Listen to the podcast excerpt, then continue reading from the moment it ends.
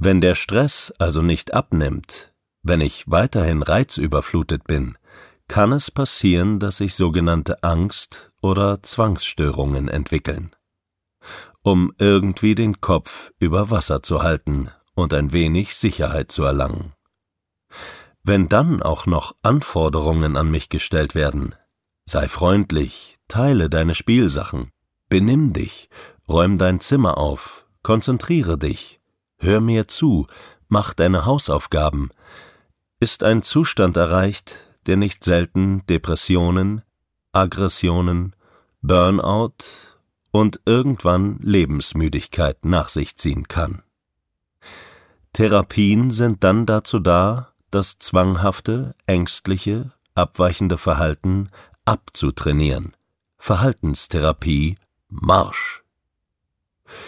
Genau dieses Training führt jedoch oft zu noch mehr Stress, denn mir wird ja vor Augen geführt, dass ich es nicht richtig mache, nicht richtig fühle.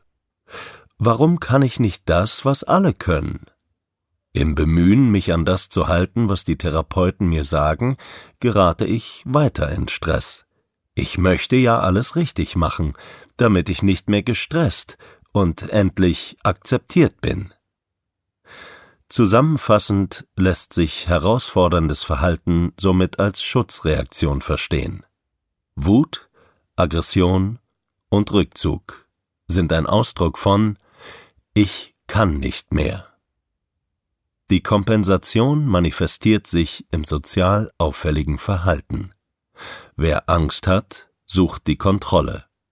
Wer im undurchschaubaren Graubereich den Überblick verliert, neigt zum Schwarz-Weiß-Denken. Wer Schwierigkeiten mit dem Koordinatensystem hat, der braucht immer wiederkehrende Gewohnheiten und hasst alle spontanen Veränderungen, insbesondere wenn sie nicht mit seinem Bedürfnis gekoppelt sind. Wer mit seiner detailfokussierten Wahrnehmung ständig damit auffällt, den sozialen Kontext fehlzuinterpretieren und damit negatives Feedback wie ein Magnet anzieht, wird sich zurückziehen. Wer im Zusammenleben mit anderen um seine Bedürfnisbefriedigung fürchten muss, wird ein gesteigertes Autonomieverhalten an den Tag legen, was im sozialen Sinne als inakzeptable Egozentrik und rücksichtsloser Egoismus gebrandmarkt wird.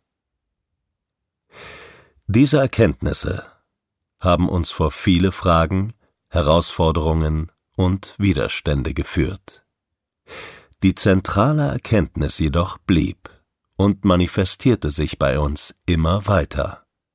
In der Folge haben wir ab sofort immer seltener von Autismus gesprochen. Wir sprechen nun von sensiblen Wahrnehmern.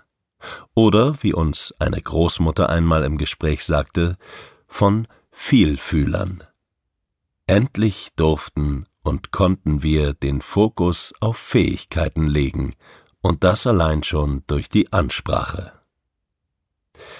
Wichtig ist uns dabei, und deswegen sei es hier ausdrücklich erwähnt, das Leid der Familien, die Herausforderungen, die Schmerzen waren und sind damit weder verschwunden, noch sollen sie kleingeredet werden. Eines ist klar, eine sensible Wahrnehmung kann Fluch und Segen gleichermaßen sein.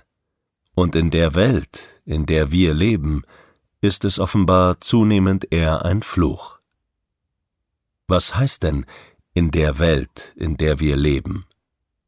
Diese Frage beantwortet sich fast automatisch, wenn wir ein Stück weiterdenken mit folgenden Überlegungen. Angenommen, eine sensible Wahrnehmung ist uns von Geburt an gegeben. Darauf deutet für uns alles hin. Dann ist sie im Ursprung kein Defekt, sondern eine Fähigkeit. Wieso wird sie dann zur Störung? Irrt sich die Natur? Ist diese hochsensible Wahrnehmung ein Fehler? Und was bedeutet dies für unser Zusammenleben?